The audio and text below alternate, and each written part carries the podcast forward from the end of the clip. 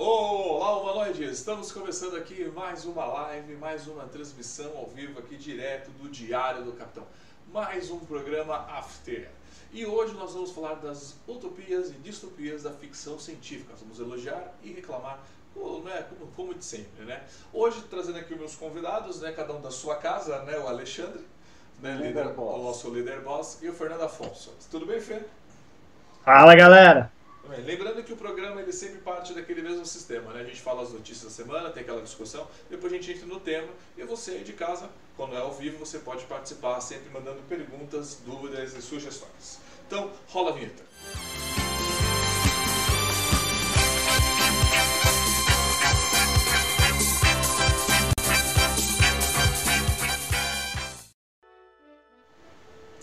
isso aí, senhoras e senhores. Mais um programa After aqui. Lembrando que esse programa acontece a cada 15 dias, né? Entre as 15 e 14 horas, né? 14 e 15 horas, aí, dependendo do horário que eu acordar e me arrumar. Né? Depende disso. Depende mais disso do que, né, do, do que do resto, né? Hoje estou E hoje deve ter demorado, né? Que você tá realmente arrumado. É, hoje eu me arrumei, hoje eu tô bem, hoje eu tô bem legal, bem bonito. É, Eu casa- devia, se eu soubesse, pô, vocês iam os dois se arrumar, pô, botei uma camiseta. Mas eu já tô acostumado com, com, o seu, com o seu estilo, já tá de boa. Se você quiser, eu posso cancelar sua câmera, você põe lá o seu uniformezinho e vai começar, né? É, hoje eu tenho que se arrumar, Preguiça. tô viajando pelo multiverso e com essas pandemias a gente tem que se cuidar, né? Exata- Exatamente. Bom, é, vamos a alguma notícia boa da semana. Temos alguma notícia boa nessa semana? Ah, bem, ah, eu po- postei hoje no canal da Nova Frota que o Jason Isaac, de, que interpretou o Lorca, deu uma entrevista num podcast que ele estaria disposto a interpretar o Lorca Prime em Star Trek. Lógico, né? Porque ele t- quer voltar, ele quer continuar ganhando dinheiro, né? Isso é a coisa mais óbvia do mundo, né? Vamos ganhar dinheiro. E vamos ser bem sinceros, né? Ele, na verdade, seria uma boa jogada. Não sei como ele conseguiria voltar, a não sei que se voltaria no próprio seriado do Pike, tipo, o Pike resgatando ele, porque Discovery foi pro futuro. Esquece. É, eu acho que, assim, apesar de eu concordar que Discovery tinha que sair do passado por causa que eles não sabiam trabalhar dentro do cano, então era melhor sair, você tirar Discovery de onde, do, de onde ela tá, mata, por exemplo, essa possibilidade de você trazer de volta personagens como Lorca, né? Qual seria a desculpa pro Lorca aparecer lá no futuro que o Discovery tá? Não tem desculpa. Exato. Então eu acho também, eu acho também um absurdo de querer jogar no futuro, ou teria que ser uma coisa do seriado do Pike, né? Mas é aquilo, né? Os caras ficam jogando ideias pra ver o que, que eles acontecem, né? É, eu consigo imaginar ou o seriado do Pike ou o próprio seriado dele. Como tinha aquela, aquela intenção de fazer um seriado do Sessão 31 que eu acho que foi por água agora, talvez o Lorca pudesse aparecer nesse seriado também. É, eu acho né, esse negócio de um monte de seriado de Star Trek é só pra inflacionar o valor do seriado pra tentar vender ele o mais caro possível, né? Você bota um monte de seriado que na verdade não vai acontecer nada, né? Essa é uma das minhas opiniões sobre esse monte de coisa, né? Bem, ah, deixa eu ver. Eu, a gente já comentou, né, do negócio do Ben Affleck, né, que é possível que ele ganhe uma série, se eu não me engano. A gente comentou na quarta, não comentou? Sim. E eu acho que há mais alguma notícia quente saiu? Vocês A lembram? notícia quente é que o Super-Homem né, ano que vem vão ter três seriados, você acabou de comentar aqui com a gente, né? Você fez um vídeo, inclusive, falando sobre isso, né? Que acho que aí o Na Super-Homem... verdade, A gente ficou aí muito tempo pedindo algo bom do Super-Homem, não teve nada, ficou eles excluindo e de repente vão ter três Super-Homens, né? é o- um vídeo interessante que eu vi hoje é que, tipo, depois que o Brandon Roof apareceu em tela junto com o Tyler Hackland, eu acho que o Tyler Hackland provou, sabe? O Brandon Roof provou que o Tyler Hackland é um péssimo super-homem. Exato, né? E o Henry Cavill também. Acho que só o, só o, o Brandon que mostrou que realmente quer um, ser um super-homem o clássico, né? Que É. O, o, o, o Brain, só sabe aquelas fotos que a gente vê por trás do Crise das Infinitas Terras, da- do, do elenco junto? Você vê todo mundo rindo, dando é, empurradinha e tal. O Brandon ficava estoico na posição do super-homem, porque a partir do momento que ele botou o uniforme do super-homem, ele virou o super-homem. Ele, ele, você não vê ele rindo, ele fazendo besteirinha, ele brincando. Ele ficava parado aqui, ó, assim, só na posição. Sim, E ele é o Superman. ele é o super-homem, né? É. Vamos dar... bo- De Vamos... todos os atores, é ele que eu tô esperando ver. Os outros seriados eu não tô nem aí. Eu quero ver um seriado com ele. Isso aí. Vamos lá. A gente tem que fazer um daqueles de quarta-feira sobre o Superman Retorna, Thiago. É, verdade. Eu gosto assim, ó. Quando alguém me liga no meio da live. Eu gosto assim. E é o mais legal, é quando a minha mãe não atende, aí a pessoa me liga, né? Aí ela me liga. Pode ser. Quando ela Sabe o que, que pode ser? Mas beleza. É divertido se for tipo a Vivo, a Claro, a TIM querendo falar com você agora. É, vamos lá então. É, meu, deu, o Carlos botou um ok aqui no áudio. Então vamos dar um oi pro pessoal que já tá aqui com a gente. O Carlos, boa tarde, Carlos. Boa tarde, Char, que já chegou aqui. Boa tarde, o Alessandro aqui, que já chegou, né? Ele já tem mandou um comentário aqui. O Carlos falou que você tá falando dentro de uma caixa. Eu estou falando dentro de uma caixa. Você tá falando dentro de uma caixa. É, estou no multiverso. se ficar muito ruim o áudio do Alexandre, a gente arranca no tapa a máscara, fique tranquilo. Eu vim, eu vim usar, eu vim usar a câmera do Super. Tá vendo? Tá vendo aqui a Fortaleza da Solidão no fundo? Ah, Peraí que eu vou tentar tirar a, câmera- a- a máscara dele, não, ó. não tá a Fortaleza, tá, tá o... O, o Eu tô Arthur. mudando É pra. Dá pra atender Ah, né? tia? A máscara. Escutei daqui o telefone tocar da senhora. Então vamos lá. A indústria do cinema, é, ó, a indú- a indústria do cinema vai ficar ruim com essa pandemia. O pessoal querendo garantir o emprego na- nesse serviço de screen. É a realidade, né? O pessoal aí vai querer garantir o seu trabalho na hora que voltar essa pandemia. E com certeza, acho que isso tem totalmente a ver. É o porque o Lorca do Prime não apareceu na segunda temporada de Discovery muito caro. Eu acho que ele não apareceu na segunda temporada de Discovery porque eu acho que eles não queriam mesmo. Eu acho que o Lorca, o, o principal objetivo do Lorca na primeira temporada, né, no início dele quando foi planejado, eles mudaram totalmente. Por isso ele foi excluído, morto, feito, feito, feito aquilo, né? O Fernando até acho que ele não era, ele era o, do capitão do Prime do Sessão 31, né? O Fernando tinha essa É o que eu acho. então Eu concordo.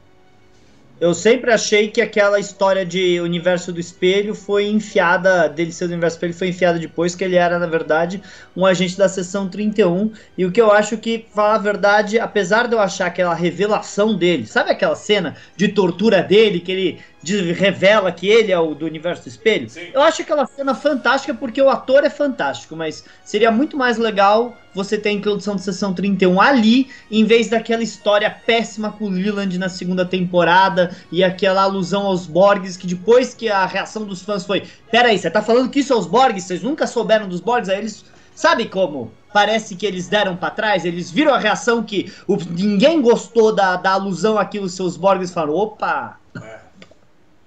Bom, é isso. Eu acho que essa foi a notícia da semana. Essa semana foi bem mais tranquila, né? Lembrando que toda quarta-feira nós temos aí um programa ao vivo né, do Rádio Amador aqui, o Capitão Cash do Capitão, que a gente grava o nosso podcast ao vivo e lá a gente fala mais aprofundado algumas notícias aí do mundo nerd, né? Bom, hoje aqui vamos já entrar no nosso tema que são a, utopia e as distopias né, do mundo da ficção científica, que foi um tema que a gente estava conversando essa semana, inclusive do pós gravação, porque a gente estava reclamando muito, a gente, a gente não, né? a gente se incomoda muito com a distopia colocada na utopia de Jornada das Estrelas, né? Por exemplo, Picard, né? Isso foi o que, é o- é o motivo dessa live, né? Picard se passa no futuro de Jornada das Estrelas, que já é uma utopia. Né? É, E aí, e, e aproveitando nisso, tem o vídeo do Carlos que pós esse, essa live ele vai dar o segmento também, que ele também analisou esse, esse, essa, essa distopia em Star Trek Picard. Então fica a dica depois dessa live. Amanhã sai um vídeo do Carlos e a gente vai entrar bastante nesse tema. O Alexandre quer falar alguma coisa? Pode falar, né? O que era utopia, que a federação era utopia, eles transformaram em distopia e o que era as distopias ficaram piores ainda. Então não tem mais utopia em Star Trek. Exato, mas uma. ou se o Fernando quiser comentar logo depois, o que eu me incomodei muito com o Star Trek foi uma, uma coisa que eu comentei, já já partir logo meio que direto no tema, foi o seguinte: o que mais me incomodou no Picard é o seguinte: na nova geração, nós somos apresentados né, a uma utopia onde a humanidade, a humanidade evoluiu moralmente. Então, assim, a galera já evoluiu, a galera foi para um próximo passo, você entendeu? Então já está um passo a- além. Mesmo em Deep Space Nine, a gente vendo os problemas acontecendo, você vê que a galera já tem uma evolução moral diferente. Né? E de repente, quando a gente é apresentado no futuro de Star Trek Picard, caraca, eles não estão mostrando o futuro, não estão mostrando aquela, o que é aquele, digamos que o que foi apresentado à nova geração. Eles simplesmente rasgaram o que foi, o que foi construído e botaram gente fumando maconha, gente bebendo, aquela alusão, aquela porcaria toda. Isso eu digo dentro da humanidade evoluída, entendeu? Isso me, realmente me incomodou. Tem gente que não se incomodou, né? Teve gente aqui que falou que não se incomodou, que achou super normal, né? O pessoal falando isso. Mas eu assim, me incomodei. eu não sei, acho que a pessoa precisa ver Voyager primeiro, antes de falar alguma coisa dessa. Então, assim, eu acho que as pessoas primeiro têm que entender o que foi apresentado. Então, assim, é uma evolução. É uma construção.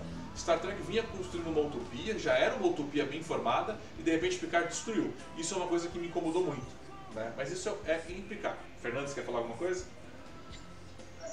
Assim, uh, eu acho que quando a gente tá no, no, na era do Archer, no século 22, a gente vê a Terra querendo ser uma utopia, mas ainda não era. Tanto que a gente tem grupos terroristas, preconceito e outras coisas na Terra, mas a Terra tinha inspiração grande de ser.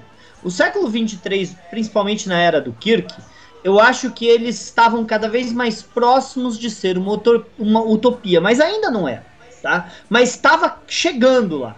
E quando a gente chega no século 24, a nova geração, ela era aquela utopia realizada. Tanto que eu nunca vou esquecer a final da segunda temporada de Voyager, quando o Chakotay convence a Janeway a fazer um acordo com os Kei, com os Keizons, com os Keizons, né? Que eles fazem aquele acordo.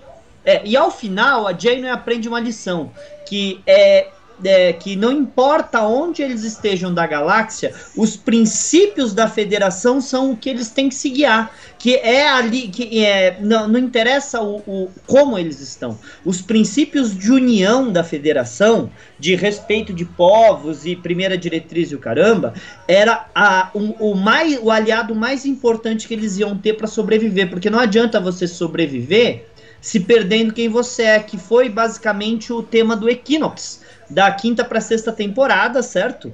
Naquele episódio a gente tem eles perdendo, né? Você tem dois capitães no, no, no quadrante Delta. A Janeway mantendo os princípios da federação, e eu infelizmente esqueci o nome do outro capitão que perdeu, né? O capitão da Equinox que perdeu os princípios.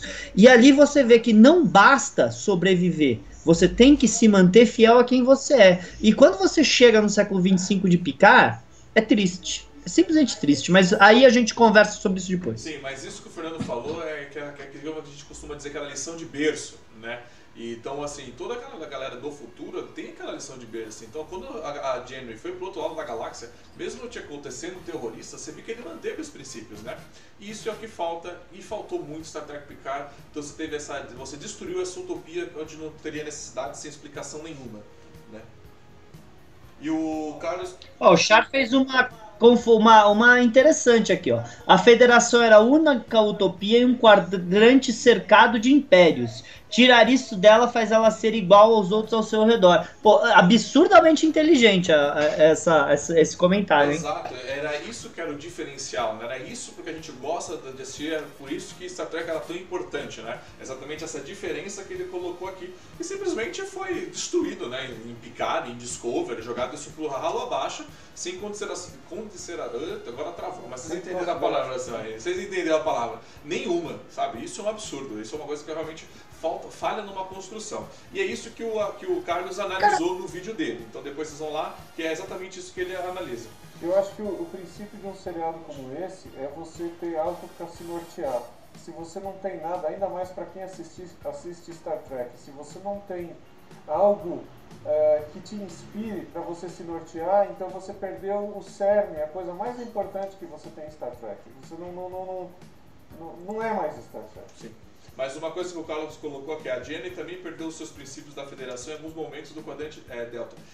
Concordo, é, mas o, o, problema, mas ela voltava. O problema é você perder alguns momentos, você recuperar muitos momentos. O problema é você, você me apresentar uma seriada chamada Discovery e outro Picard, os dois destruíram totalmente isso. Isso. Não é uma coisa de momentos, né? A Janeway tinha a desculpa de onde ela estava, não é que seria uma desculpa para quebrar os princípios, mas ela tinha, ela estava numa situação extrema no caso de Discovery, no caso de Picard, eles não estavam. Tudo bem, Discovery estava no meio de uma guerra, mas não era uma situação extrema de tipo tá totalmente fora do, do, do berço da federação. Eles estavam do lado da Terra, eles estavam ali próximos da Terra. Mesmo Picard estava na Terra e jogou tudo que, tudo que é o princípio da federação na própria Terra no lixo. Isso que. Assim, uh, eu, eu, eu queria comentar isso falando o seguinte: a Janeway, por várias vezes, realmente, perdeu princípios ou quase os perdeu. Mas aí que você via a importância do papel do primeiro oficial.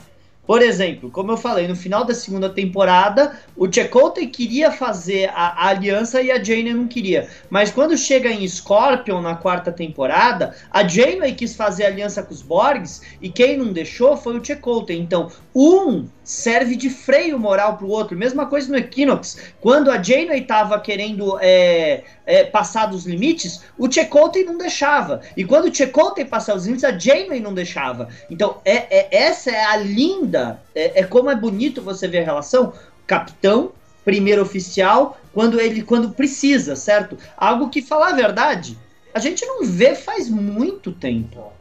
Exato. Concordo, a gente não vê isso mesmo, né? E Star Trek, eu, assim, e uma das coisas que a ficção científica, por isso esse tema, uma coisa que a gente discutiu também na semana, a gente decidiu fazer, trazer esse tema, que a ficção científica ela cresceu e muito, por quê? Porque ela tratava bastante de temas utópicos né, onde você chegava em casa, a gente comentou muito isso, você chegava em casa e você queria ver um futuro onde a humanidade ia para um lugar positivo. Né? Eu, eu consigo lembrar quando saiu muito Exterminador do Futuro, lembra que saiu 2, saiu 3, saiu Matrix. Antes a galera falou que aquele não era um filme bom para o nosso momento, porque aquilo falava de futuros distópicos, né? E a galera sofre muito com isso. Você quer dizer, você chega em casa, você vai ver que não tem mais um futuro para onde você ir.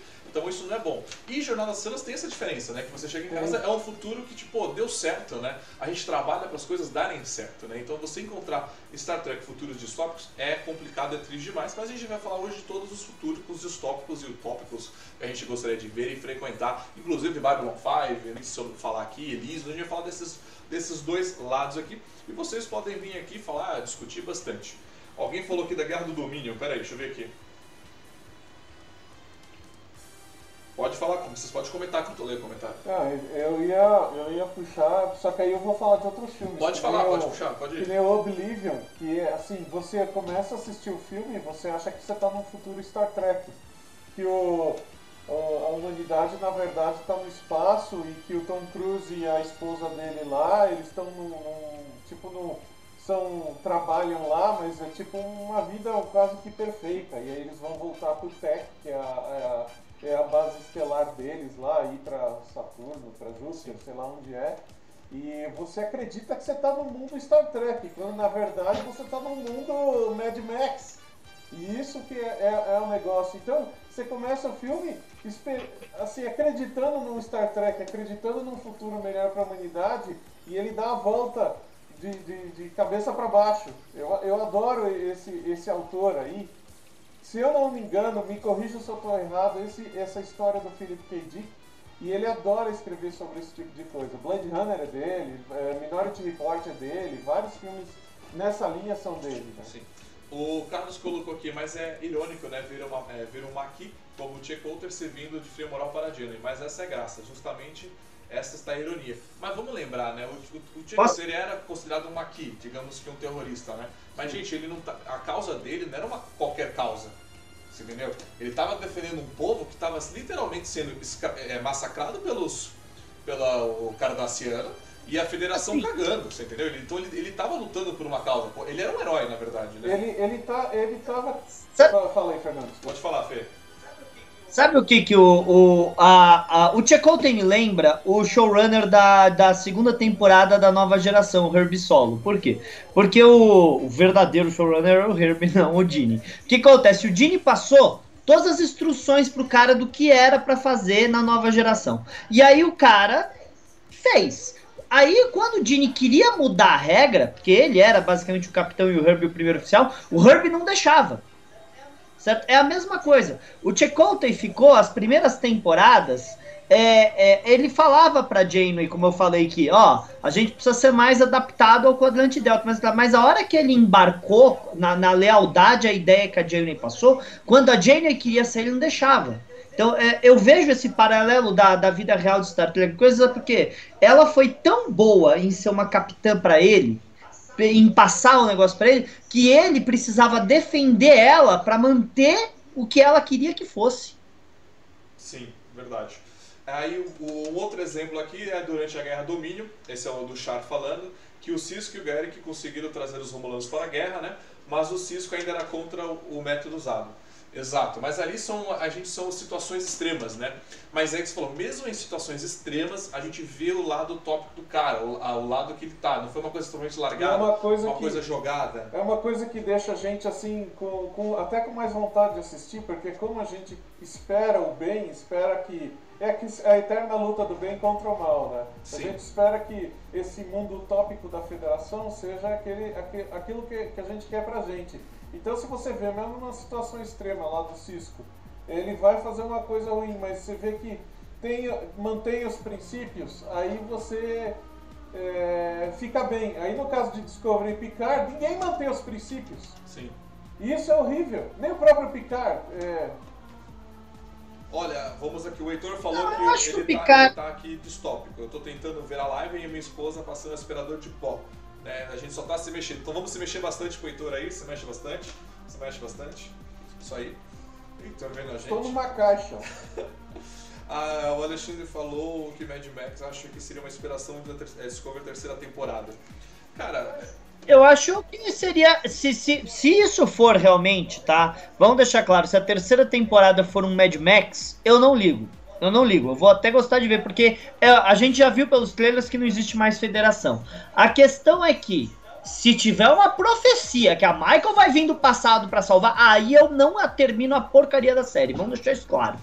Eu tô super a bordo pra ver a terceira temporada. Agora, se enfiarem a profecia da salvadora Michael Burnham, que ficaram 500 anos esperando chegar, aí eles me perderam.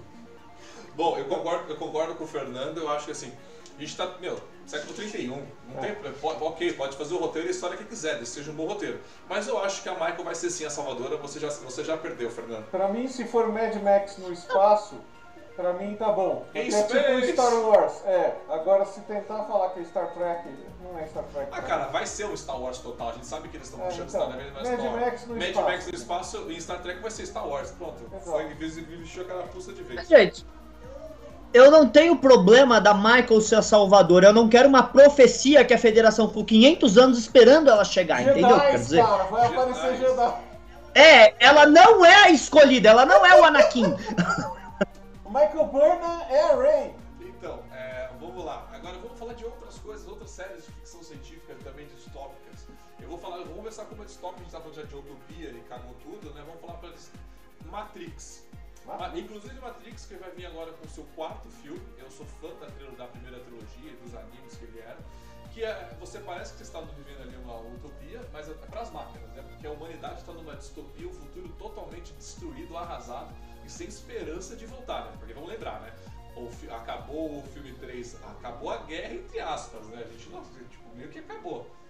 Mas a máquina, não sei se é, tipo, vamos ver o que vai ser no quarto filme, né? Talvez continue com essa distopia. É, a utopia, até eles mostram uma coisa interessante, porque tem o, o, o Cypher, né, o- um, dos, um dos tripulantes da nave. É, o que, que é utopia e o que, que é distopia ali? Porque para alguns ficar preso, conectado à Matrix, naquele mundo de sonho, é, é uma utopia. Para outros, desconectado da Matrix e viver a tal distopia que, que os humanos estão, é utopia, porque aí eles não estão presos à máquina.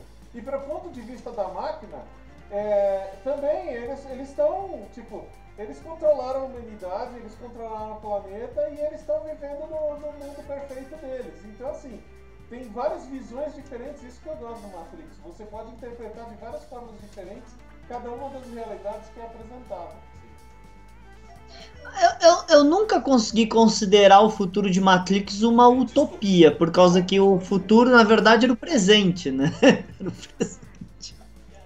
E aí a gente descobre que tá tudo ferrado. Ah, Eu queria comentar o que o Adney colocou, que a utopia de Star Trek começou na nova geração e morreu em Deep Space Nine. Eu não concordo que a utopia terminou em Deep Space Nine, porque a Guerra do Dominion poucas vezes realmente chegou na Terra. E quando chegou na Terra, o Cisco defendeu. Ele, é, aquele almirante que eu esqueci o nome em Paradise Lost tentou destruir a, a utopia terrestre. E no final das contas, o Cisco defendeu a utopia da Terra. Certo? Mas o que a gente. Vamos lembrar que a gente está assistindo Deep Space Nine de uma estação bajoriana. Bajor não é uma utopia e nunca foi uma utopia.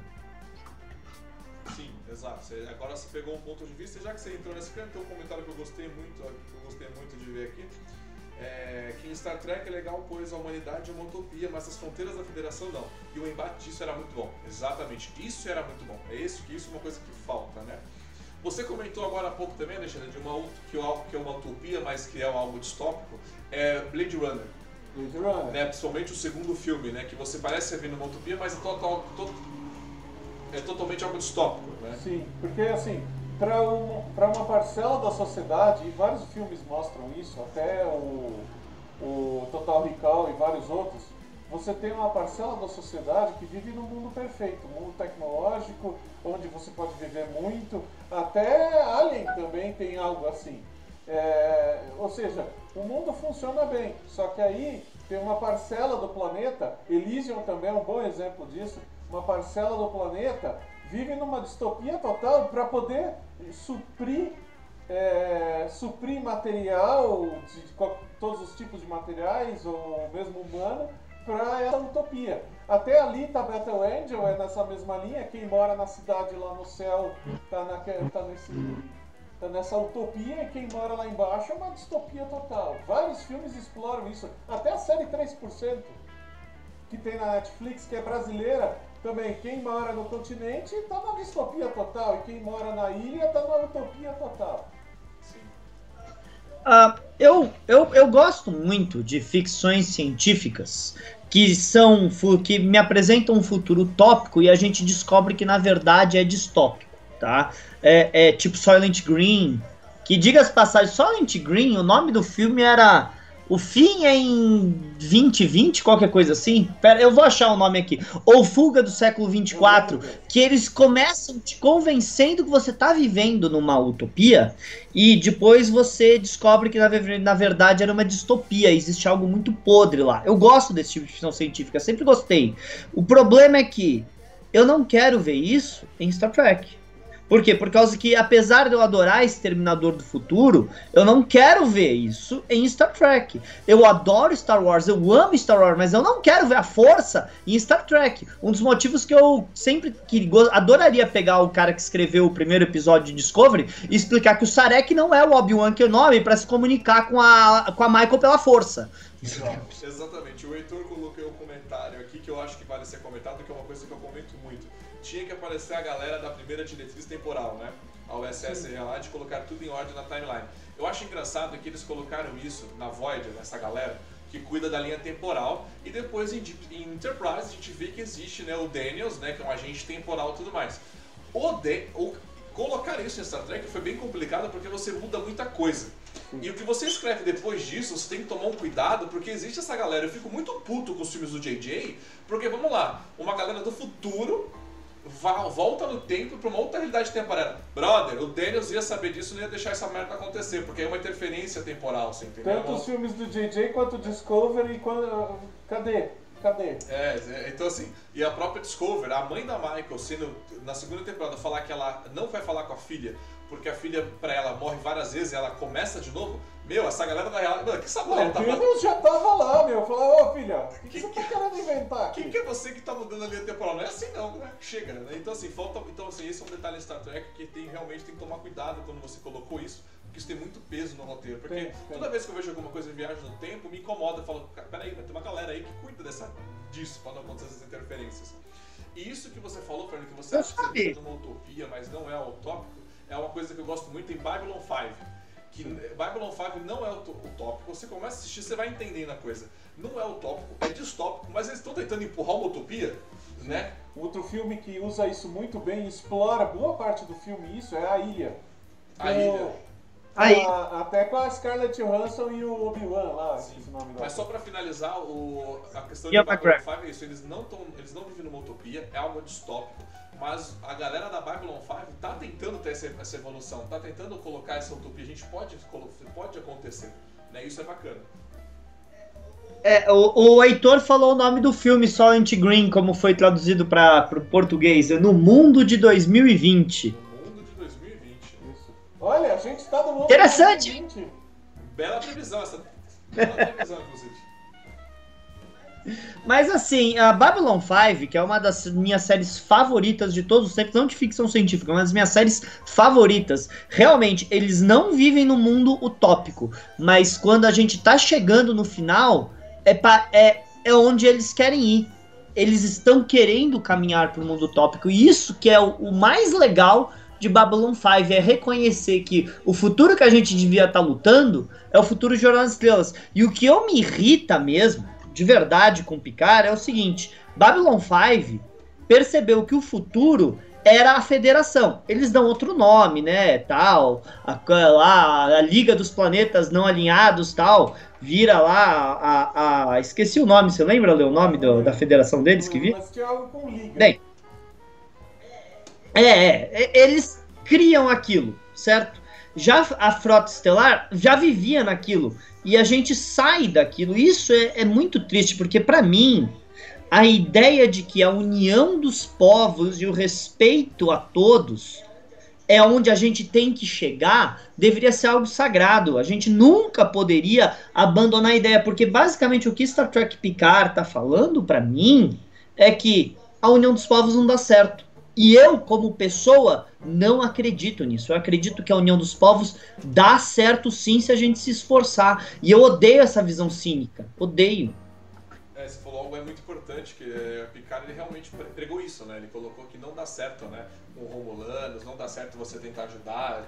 Foi um, realmente devastador. E pro momento de hoje seria ótimo, talvez Picard teria falado o contrário disso, né? Talvez seria é, logo que... no momento atual que a gente tá vendo tudo o que aconteceu, né? Por isso que Orville ele fez o sucesso que está fazendo, o sucesso que está fazendo, porque pegou o princípio de Star Trek e aplicou com outro nome, mas é isso aí. Uhum. O, Adnei colocou aqui, é, o JJ eu deixei de entender há muito tempo. É, a gente também cansou do JJ, né? Inclusive as produtoras também cansaram dele, né?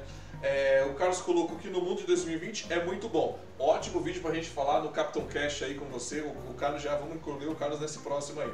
O Heitor colocou que Babylon 5 é entrópico, tudo, é, tudo rumo ao caos. Realmente, eles beram ao caos, né? eles estão real, o Babylon 5, mas assim, há essa luta para construir essa utopia. Isso, né? eles que querem isso... chegar lá e eles têm esse, isso como princípio pessoal de tentar chegar lá, né? Sim, é isso que é bem complicado. Agora, para a construção da estação é um, um, um marco de desse é, objetivo. Né? É, esse objetivo, verdade, né? Agora temos uma pergunta. Aldinei, na opinião de vocês, é, tem que ter um equilíbrio entre utopia e distopia? Vou, vou lançar aí pro Fernando responder primeiro aí. Na ficção ou em Star Trek? Porque na ficção, como eu falei, adoro que seja explorado isso. em Star Trek, eu acho que a Terra nunca pode deixar de ser uma utopia. Nunca. Tá? Eu acho que. É, tipo, por exemplo, aquela porcaria, aquele episódio de Stardust City que eu acho que deve ser o pior episódio de, Picard que começa com tortura e termina com Picard fingindo sotaque francês. É terrível aquilo. Eu aceito aquele planeta perfeitamente, podre, sujo, nojento, porque ele não está dentro da federação. Isso não quer dizer que o episódio é bom, mas ele não está dentro da federação. O que eu não aceito é a Raf na Terra ficar falando que ela foi renegada a viver daquele jeito por causa que o Picard abandonou ela. Desculpa, gente. Só porque uma pessoa te abandonou, não quer dizer que você é, que a, que a sociedade da Terra vai te abandonar, ou que você não é bom o suficiente para conseguir fazer as coisas sozinho.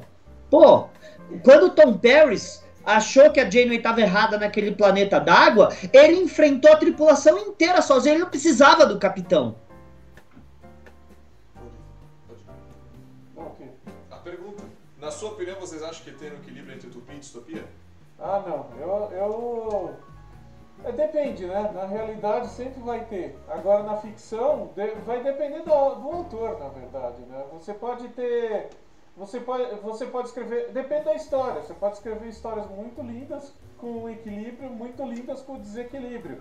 E, por exemplo, Uh, apesar de muita gente não gostar, o Total Recall ele tem esse desequilíbrio, ele mostra. Tem um lado do planeta que é utopia, tem um lado do lado do planeta que é distopia. É, tem, tem, o Elysium mostra isso. Então, assim, é, você pode explorar de vários jeitos, né? Vários jeitos. Sim, agora na minha opinião, porque cada um aqui tem a sua opinião. O Fernando tem a opinião dele, o Alexandre tem a opinião dele, eu tenho a minha opinião e você de casa tem a sua opinião. Vamos lá.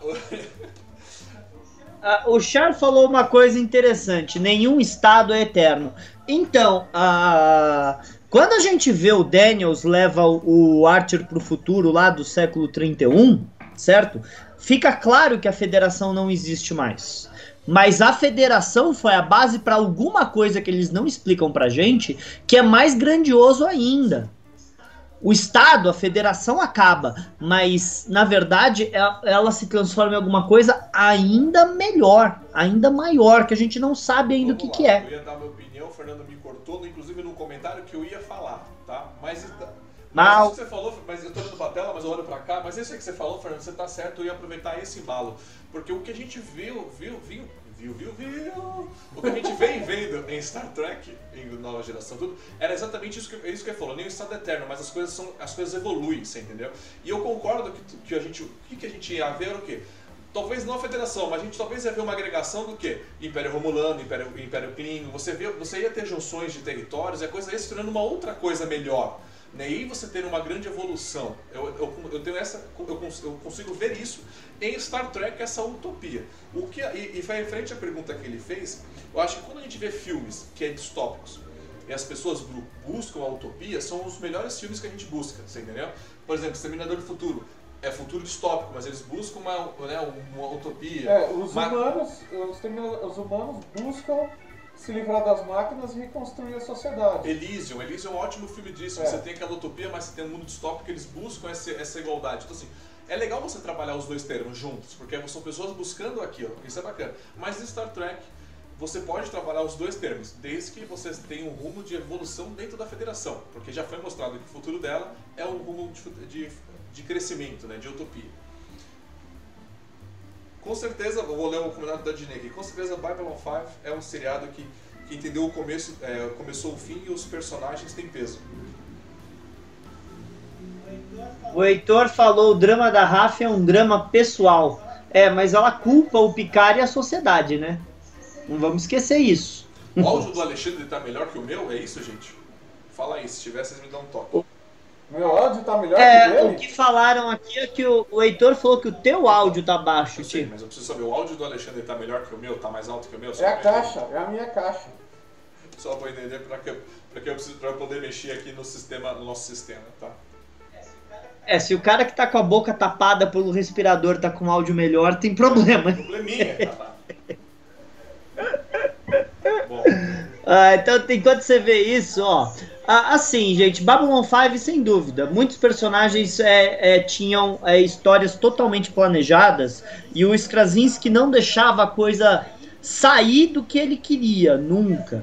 E assim, já que a gente estava falando, eu não vejo a primeira temporada de Discovery como distópica. Eu vejo a segunda temporada de Discovery como distópica. Porque a primeira temporada, a gente está acompanhando uma nave que está sendo influenciada por um capitão do universo do espelho. Mas a gente não vê o. A gente começa a ver a distopia quando a gente descobre, por exemplo, que a seção 31 trabalha para os almirantes da frota, que tem a ideia do controle, tomando decisões por eles. Ali a gente vê realmente uma distopia. E eu acho que é ali que eles. Não, vou, não que eu ache a primeira temporada de Discovery genial, porque não é. Mas a segunda temporada de Discovery, ao mesmo tempo que tem coisas muito boas como o Pike, tem umas ideias péssimas como o controle. O pessoal tá reclamando do meu áudio, então tirei tudo aqui. Uh, strip! Não, brincadeira. bom, vamos ver se o áudio tá melhor, se fica baixo vai ser isso mesmo, e bola pra frente, o bate-papo tá bom. E vocês podem mandar mais perguntas, mais questionamento, né? Mais filmes aí que a gente discutiu esses dias que realmente falaram, que falaram sobre essa utopia. Ah, lembrei aqui. Eu, gosto, eu vou falar desse filme porque eu gosto muito, Juiz Dredd. Dredd. Juiz Dredd, é. Né? Dredd a gente acha que vive numa, numa, numa utopia e, e não é, é mesmo. É mesmo, é nada, nada utópico, é totalmente distópico. E é muito bacana você ver, é que a gente comentou aqui, que eu acho que vale mencionar. É legal você brincar com esses dois, com esses dois lados, esses dois termos juntos, né? Porque a cidade e a tecnologia são coisas maravilhosas. Mas, velho, é totalmente distópico. O que lembra essa linha é até o, que, o filme famoso pra caramba, o Quinto Elemento, né? Nossa, o Quinto Elemento é um filme Quinto Elemento. também, né? É, Mas aí não é, é utópico mesmo. Não, não é. É um, é um distópico super avançado, vai. É, é. é, é tem Sei lá, é uma mistura de tudo, na verdade, né? Por isso que eu gosto do Quinto Elemento nesse sentido. O Quinto Elemento é uma obra. Eu adoro aquele filme. Olha, mas assim, Fuga do século 24, eu, é, é, eu gosto muito da ideia de que, ah, vo- quando chega nos 30 anos, você, na verdade, a- o, o governo, né, te mata. Por quê? Pra não deixar a população sair do controle e você vive dentro daquela doma, tudo bonitinho, lindinho e tal. Mas quando você sai, você descobre que você pode muito bem passar dos 30 anos e tal e coisa. E, e você condicionou a sociedade a acreditar numa coisa pra ter controle populacional. Cara, eu acho muito inteligente todo aquele negócio Sim, 24. isso me lembra, Me lembra o até o- filme O Bravo Mundo Novo também. Não sei se vocês já leram esse livro, não sei se tem algum filme que já saiu. Que é bem, é bem isso, você toma uma pílula que vai te mantendo jovem até os 60 anos de idade e depois você o, o governo tira a pílula de você e você vai pra algum canto lá definhar e, e todo mundo que nasce é direcionado para um para alguma coisa, para uma atividade específica, assim, e o mundo funciona perfeito dentro da sociedade, né? Olha, fora da eu- sociedade não é assim. Eu conheço muito pouco de Perry, Perry Rodan, né, do que é aquela é, ficção de livros alemã, mas tudo que falam é que é genial e o que pouca coisa que eu conheço me mostra que realmente a sociedade de Perry Rodan é uma sociedade bem avançada.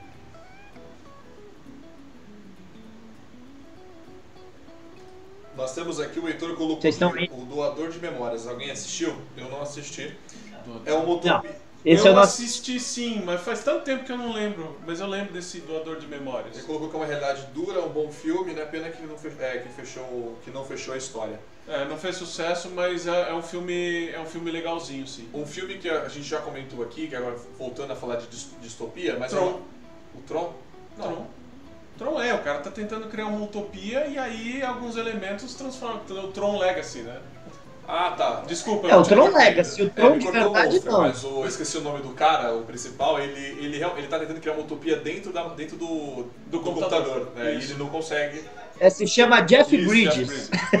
e ele destrói e, o, a- e, a- e o seu clone, sua cópia que tá tentando te ajudar, destrói totalmente sua É, utopia. ele né? cria a, cló- a cópia com o objetivo de criar o mundo perfeito, o objetivo dele. Só que assim, a interpretação de criar o mundo perfeito é levada tão à risca que tudo que é, parece imperfeito não pode participar do mundo. E aí se torna uma disto- distopia controlada pelo Clu, que é o, o- o clone perfeito do cara. Sim. E o que eu ia falar do Mad Max, que eu- ele é totalmente distópico, né? Um futuro totalmente distópico. Mas, vou ser sincero, aquela galera vivendo naquele mundo distópico, meu, não ia durar o quê? Dois, três, cinco anos? Não ia, não, não ia ter uma. Não ia- eu não consigo ver um futuro longo pra aquela aquele coisa distópica. Porque não tem mais mundo pra você explorar. Vou ser bem realista. Não tem mais mundo que consiga produzir algo pra alguém viver. Então, assim, na boa, a humanidade não ia viver tudo que é mostrado nos filmes, sabe? Tipo, há 20 anos, não, não existe isso. A galera já ia ter se matado sem combustível, sem. Então é uma coisa que eu, que eu queria falar É, de Mac, eu acho Mad que Max, que assim, eu não, não vejo um futuro longo. E o Carlos colocou aqui que Perry Loader tem 5 trilhões 479 e 5 mil livros. Cara, Perry Loader tinha que ser rebutado, na boa. Eu sei que você ama, eu sei que tem muita gente que ama esse negócio. Mas por mim tinha que ser rebutado, começa de novo, fecha uma história, faz um filme. Porque tem potencial. Fala, Fê. Ah, o Buck Rogers também dá pra gente realizar uma utopia distópica, por causa que ele vai parar lá no, no, no século 24. 23 e meio? 24, tá? Tudo bem? Ele é um astronauta da Terra que vai parar lá e aí ele começa a reparar. Não, pera aí, vocês falaram pra mim que ah, isso aconteceu, mas essas marcas de tiro aqui na minha nave são recentes. E aí você começa a sair do domo que mora a humanidade, começa a ver os mutantes, começa a ver um monte de coisa lá, né? Então, tipo, é outro que também caminha nesse, né, nesse caminho, utopias que na verdade são distópicas, né? Sim, você vê que a gente, a gente gosta bastante dessa mistura, né? Da luta, da distopia com a utopia, né? Sim, porque na- nada é tão perfeito que não tem algo esquisito por trás dessa perfeição, né? Sim. Porque quando. Mas sim, mas isso é pra provar, isso é basicamente pra provar que ninguém aqui não gosta da ideia de distopias e ser exploradas distopias. A gente mencionou várias que a gente ama. A questão é, eu não quero ver isso em Star Trek. Eu, porque pra mim isso é Star Trek copiando os outros. Sim, concordo com você nesse Concordo. aspecto. né? Não em Star Trek. Na verdade, eu digo que pode ter Star Trek, mas não dentro da Federação, você entendeu? E vamos lá, o colocou aqui uma, algo muito, muito bom, que a gente não comentou nenhum filme dele, mas os livros da, da Fundação, de Asimov, é Fundação utopia Asimov. ou distopia? Vocês dois já leram? Não, não li. Da Fundação. Pra mim é distopia. Você é o que, Fê? Pra mim é distopia, tipo Admirável Mundo Novo, sabe? Por causa que é a ideia deles escreverem, fazerem as coisas. O próprio Asimov, todo o trabalho do Asimov, a gente sempre acha aquele fundinho distópico no negócio deles. Afinal, se tudo fosse lindo, os robôs não precisavam das leis, né? Isso é verdade. E a Fundação ela tem um quê totalmente Star Trek, né? Se você for parar pra analisar, né? Muito Star Trek. Eu tenho a coleção e ganhei inclusive a coleção dos livros. Falaram que ia sair seriado disso, mas até agora nada. Mas tem uma boa ficção científica pra trazer, né? Aqui tá falando o Carlos. O Carlos Eduardo me corrigiu aqui, Buck Rogers está no século 25.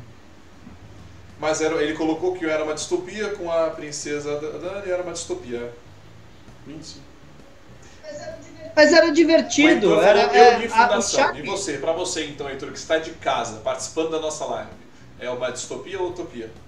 Pode falar, Fê.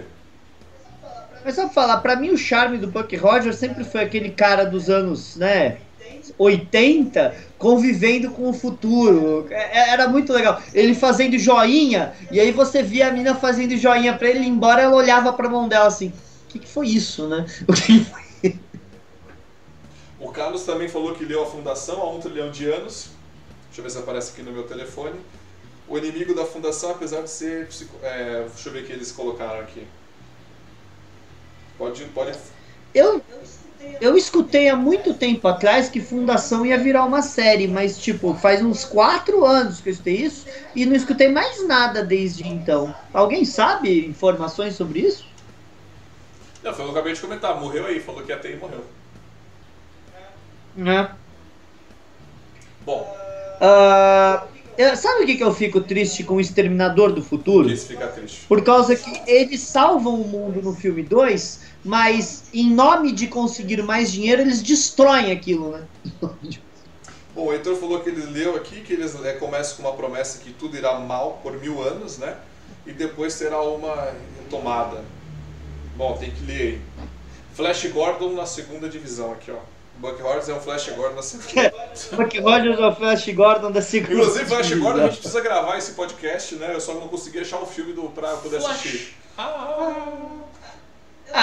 Eu sempre achei mais, pra falar a verdade, eu achava que o Buck Rogers copiava mais o Perry rodando que o Flash Gordon, pra falar a E He-Man, verdade. e He-Man. He-Man é distópico também, né? A gente gravou aí sobre He-Man, He-Man é distópico. É, é utópico e distópico. É. A parte do bem é utópica e o esqueleto tenta transformar numa distopia, né? Distopia, né? É verdade, o É. He-Man vive digamos numa Sim, mas aquilo E a não é a é. coisa, Aquilo né? não é A terra, é a terra. É outro planeta. A She-Ra é distópico. Não, a She-Ra é porque É, não, a horda que controla A o ordem planeta controla e, é, tá- é. e ela tem eles a são os rebeldes, É, é. Já o He-Man não, o He-Man protege a utopia dele, digamos. Isso, isso, porque pelo que mostra é a utopia total, o, planeta eterno, é o reino e tudo mais, né? Cara, eu acho que aí é mais interessante a gente pensar em Thundercats. Porque Thundercats, eles vieram pro nosso planeta, nossa sociedade foi pra, pra, pra, pra ponte que partiu, né? Certo? E eles são fugitivos da sociedade perfeita do- dos Thundercats, que tiveram que fugir porque os mutantes acabaram com eles, né? Exato. Sim. Será que os Thundercats são os gatinhos que evoluíram depois da nossa sociedade que morreu? Ô, Chile! Cadê minha gata? Será que é isso? E será que os mutantes que expulsaram os Thundercats são, são os humanos que de, de uma bomba? Ó, Na verdade, a gente é o Munra, né? Espíritos do É, mal, Eu né? vou mudar o lá. nome do meu gato Docinho pra Docinho ou. Pronto. Lion ou. Ou. É, o Mohai é totalmente o sobrou da humanidade, dos seus espíritos do mal. Vamos lá, mais, uma, mais um filme bom aí. Mas você falou de. Você falou do Exterminador do Futuro, né? O problema é que o Exterminador do Futuro ele, ele sempre tentou reproduzir a mesma. A mesma fórmula, sabe? Alguém do futuro vindo pra mudar o futuro, porque tá, o futuro tá uma. É, o, o Charles escreveu. Acho que a melhor maneira agora do Exterminador virar utópico é o filme mostrar a vitória da Resistência. Mas a Resistência venceu, porque não existe nada depois do Exterminador 2, tá? É, isso é, bem- isso é bem verdade, né? Na verdade, é, o problema é que veio o 3, aí o 3 é o grande problema, porque ele fica sempre remoendo o mesmo roteiro do 3 até hoje. Porque, na verdade, pra mim, acaba no 2. Exterminador do Futuro Não, acabou acabou no no 2. dois. Ganhamos a guerra. Cara, Ganhamos a guerra, acabou. Exterminador do Futuro deve ser a, a franquia mais rebutada de todos os tempos, né? Que ela foi rebutada o quê? Quatro vezes Existe já? o seriado também, né? Se existe um filme distópico, é Exterminador do Futuro, né? É.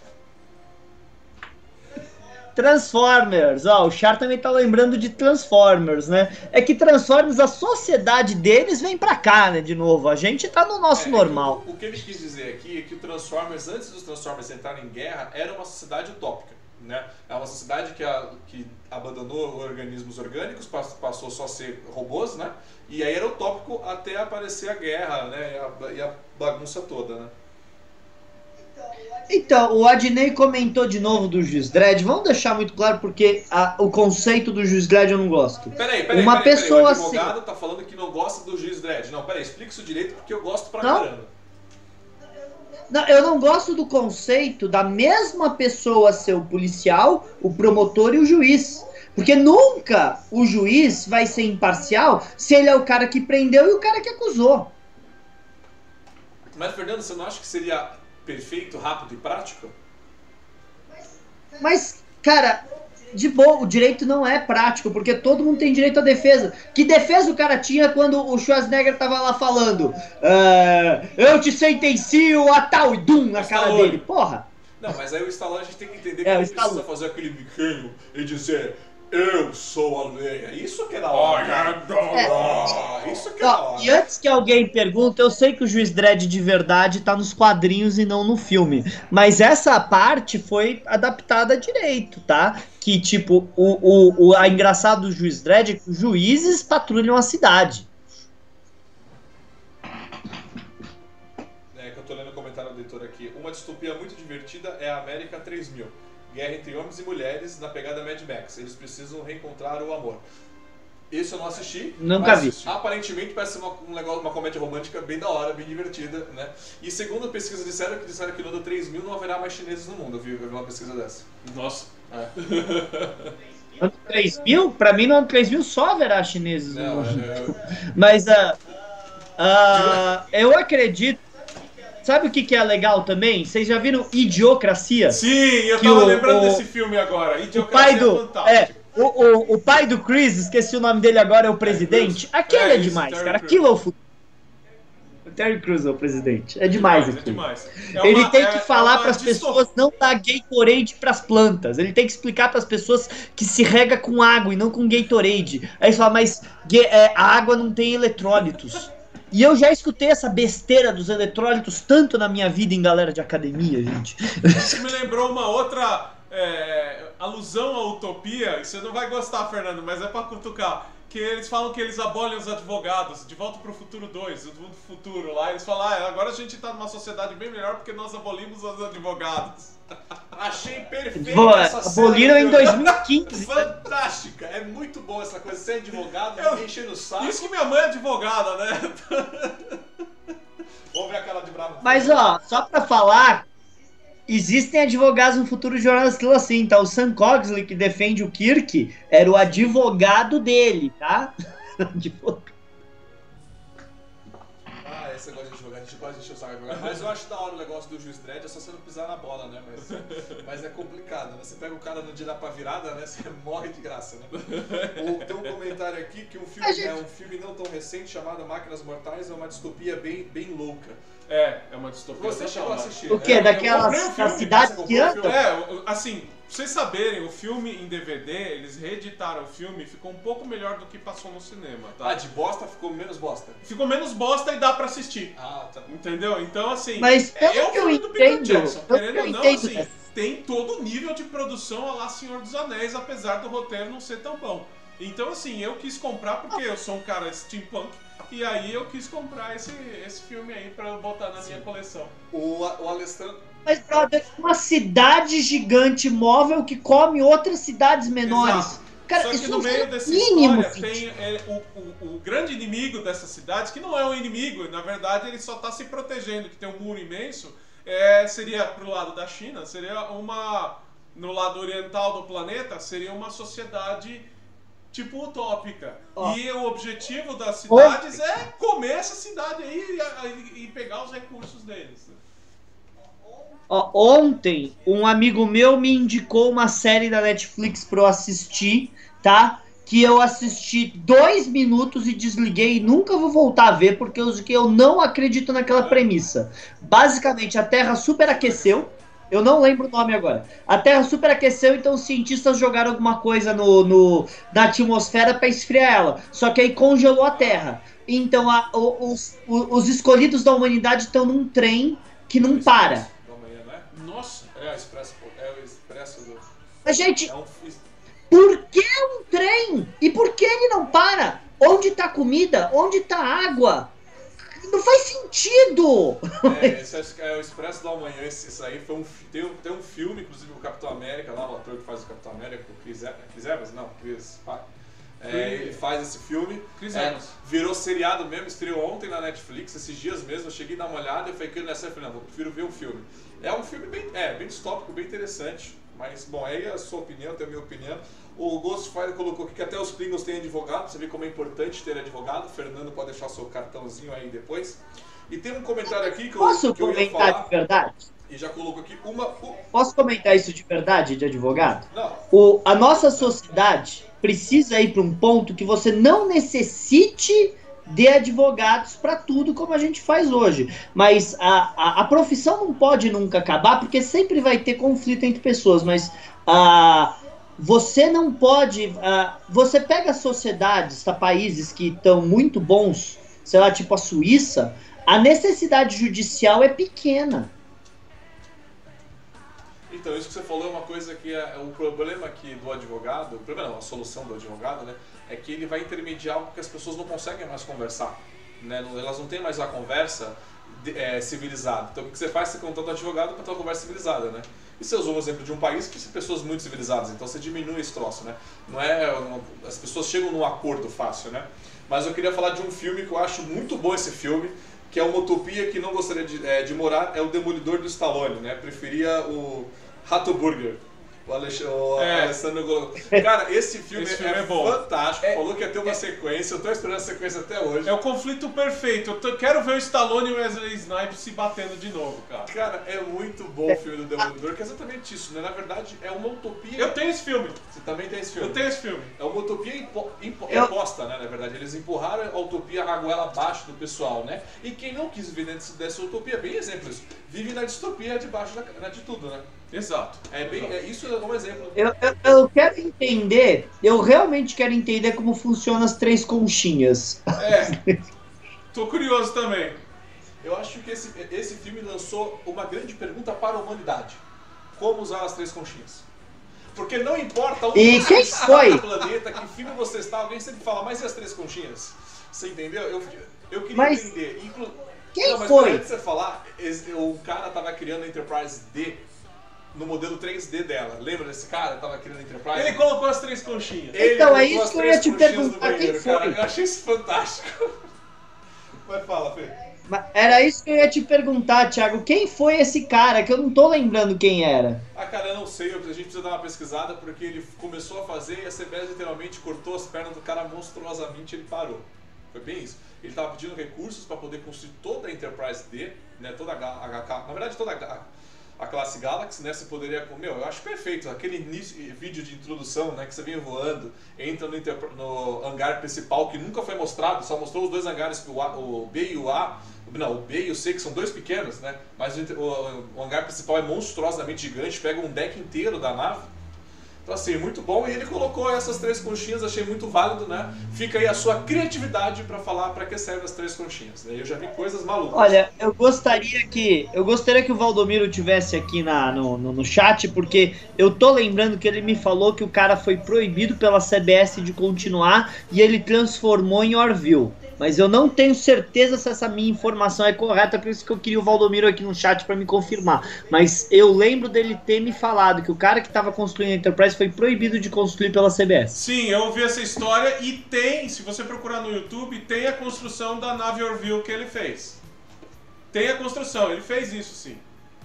E é perfeita a nave, cara. Mas a, a CBS em toda a sua inteligência pra variar um pouco, né? Corta os fãs e aí os fãs partem pra outras coisas. É por causa que por que não cortar os fãs quando a gente tem pessoas tão criativas como, por exemplo, o Alex Kurtzman destruindo a utopia? Por que não?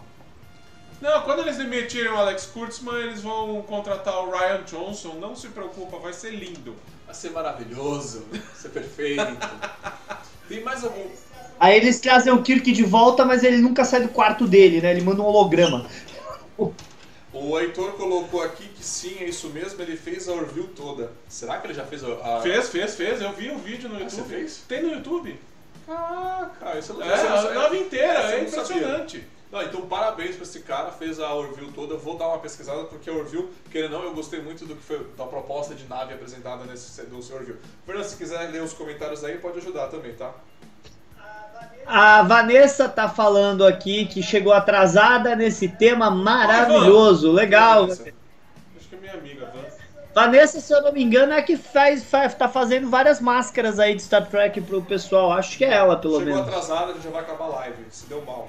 A CBS mostrou sua inteligência a partir do momento que promoveu. É, que não. Que, é, que Processou Axanar. É que acabaram aqui de vez. Axanar em vez de Discover, sim. Axanar, tá? Ele corrigiu aqui agora. É, Assim, ah, assim, eu entendo o ponto de vista da CBS no Axanar, porque existem indícios que eles realmente faturaram grana, e não foi pouca grana. Mas independente disso, eu acho que tinha uma maneira de conversar com os caras em vez de simplesmente meter o pé no, no, no peito, sabe? sim. É, o problema da A Vanessa é tua amiga. É, então. Não sei Ale, quem que é. Oi, Van! Ela colocou não sou. Não, sou amiga do The Boys, então é sua amiga. tá? Isso, isso. Achei que era aluna do Fernando é, pedindo ponto positivo. Vamos lá. É, o negócio do Axanar eu achei mancada, porque assim, a Axanar mostrou o que o fandom tracker queria. Né? Exatamente o que o fandom tracker queria. O fandom tracker queria o quê? Um seriado 100% no canon e que a galera comprou, porque o cara ganhou acho que mais de um milhão, de- foi, não foi isso, Fernando? Foi, Não. foi. Chegou? por- Ele conseguiu Aham. arrecadar, Foi 100 mil ou foi um milhão? tipo, Que- via... Milhão. via Um milhão. Foi um um milhão, milhão. né? Um milhão de doações dos Um fãs. milhão de dólares pra fazer esse filme. Então, na boa, meu, você conseguiu um milhão pra fazer um filme totalmente tosse, que se passasse antes, aquele visual. Então, você, cara, você tinha um puta mercado. Só que o problema era qual?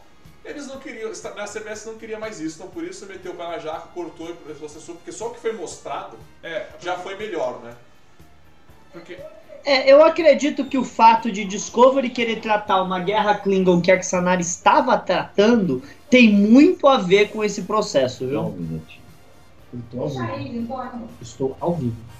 Todo mundo dando tchau aí pro pai da, do, dando oi pro pai do Fernando. Oi! O pai do Fernando, oi, tudo bem? Ah, ele escutou. tudo bem, senhor Afonso? Ô, isso, dá tchau pra todo mundo, manda beijo. Não mandou beijo. Tudo bem. Não, tudo bem. tá, continua. Vamos continuar aqui. É, Como é que eu fico, o Adnei Eu colocou aqui, eu fico imaginando. Eu fico, Não. Voltou? Voltou. Uhum. É, o Fer- pai do Não, um Fernando que já saiu do quarto, agora pra falar, ele tá em presença em todas as lives do Fernando. Né? Sempre presente aí, dando Ai, gente. suquinho, marcando presença. Vamos ver aqui mais comentários. É, o Adnei colocou, eu fico imaginando como é que vai ser a sociedade no século 31 em Discovery. Eu prefiro não imaginar, porque eu acho que a gente hoje aqui chegamos numa conclusão. Vai É. ser o Mad Max em Space, né? E com um grande Quase Star Wars. e como salvador, com um grande salvador chamado Michael Burr. Exato. Certeza. Quase um Jedi. Exato. A gente conseguiu finalizar as coisas aqui. Acho que esse é o roteiro, o roteiro do, a gente devia fazer um vídeo só sobre isso daqui a pouco. Eu acho que é isso. Tem mais algum filme que vocês querem comentar, falar? Público de casa, é agora a hora de Não, mas a gente e realmente a tem que fazer.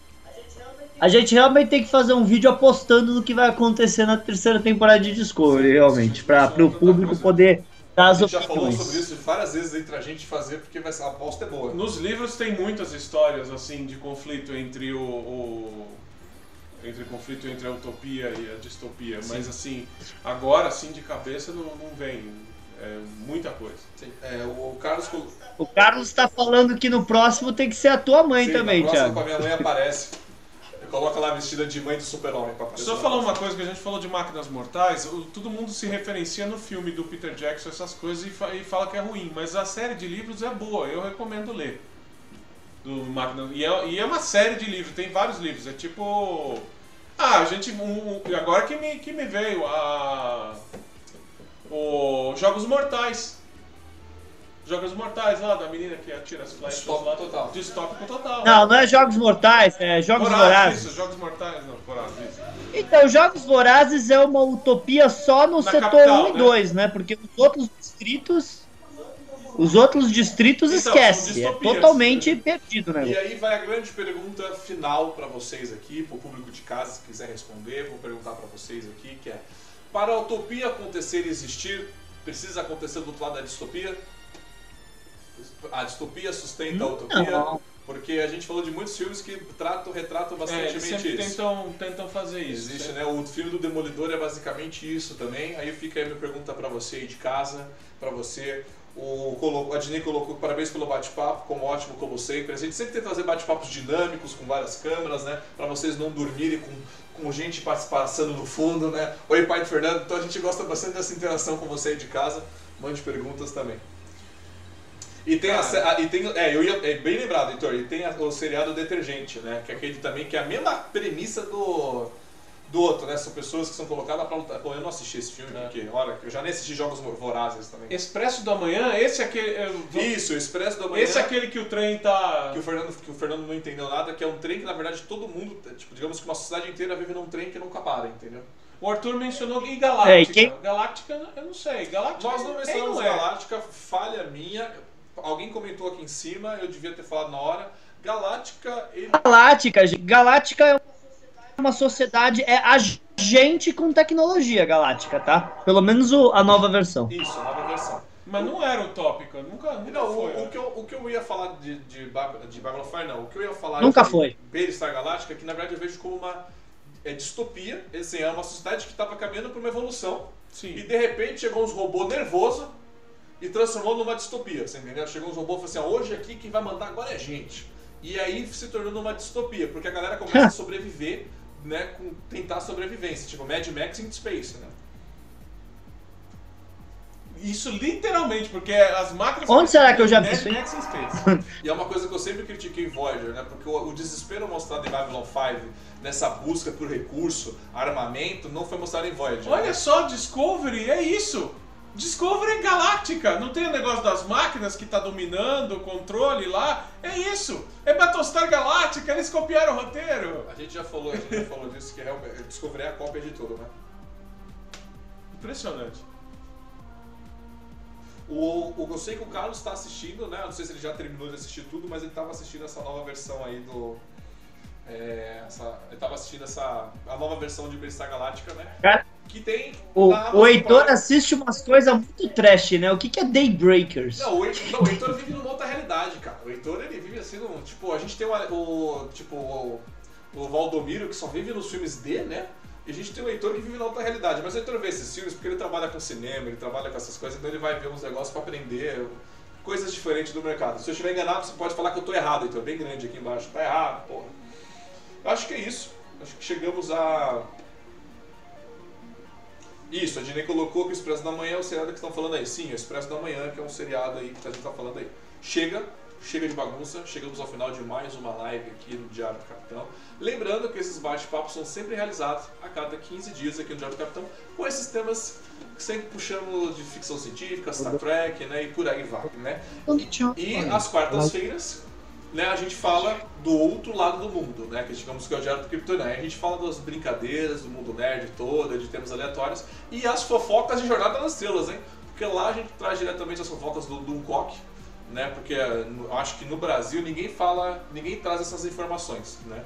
De, em podcast. Então você lá que a gente fala todas as novidades do Duncock sobre Jornada nas Estrelas, que sempre tem um babado novo rolando e acontecendo. Eu vou jogar agora aqui pro Fernando, que está atendendo o telefone. Alô? Alô? É, é, tava ligando pra mim?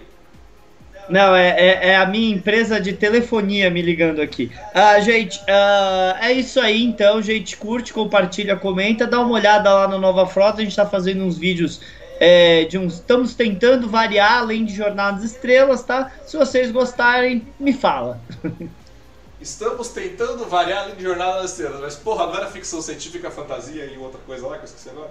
Sim, mas o público quer Star Trek, não tem jeito. A gente posta um vídeo de, sei lá, analisando as minúcias do novo filme do Exterminador Futuro sem visualizações. A gente analisa a cor da camisa do Capitão Kirk entre o primeiro e o segundo episódio, 500 visualizações. Não tem jeito, né? Não tem jeito. Beleza, é, chegando agora pro Alexandre, pode dar seus recadinhos, Ale? Ah, meu recadinho é curtam o, o tem poucos vídeos lá, mas curta o canal da BK Studio no YouTube, é youtube barra BK Studio, fico feliz, gente. Aí aos poucos eu vou produzir mais coisas. O Líder Boss vai voltar a aparecer mais. É isso aí, senhoras e senhores. Chegamos ao final então de mais um canal, mais um programa aqui no Diário do Capitão. Eu espero que vocês tenham gostado de ver isso aqui. Siga o Diário do Capitão nas suas redes e mídias sociais, que ajuda a gente bastante. Comente aqui embaixo sempre a sua opinião, o que, que você acha que a gente pode melhorar, porque eu sou aberto a críticas, a sugestões. É isso. O Heitor colocou aqui que eu estava erradão, beleza? A gente eu acerto na próxima. Então, muito obrigado à Vanessa, ao Charo, ao Alessandro, Obrigado, ao. Mostarda, ao Heitor, ao Carlos, ao Adnei que estava aqui com a gente, viu? Muito obrigado mesmo. Até a próxima e engage. Um abraço, gente. Até a próxima.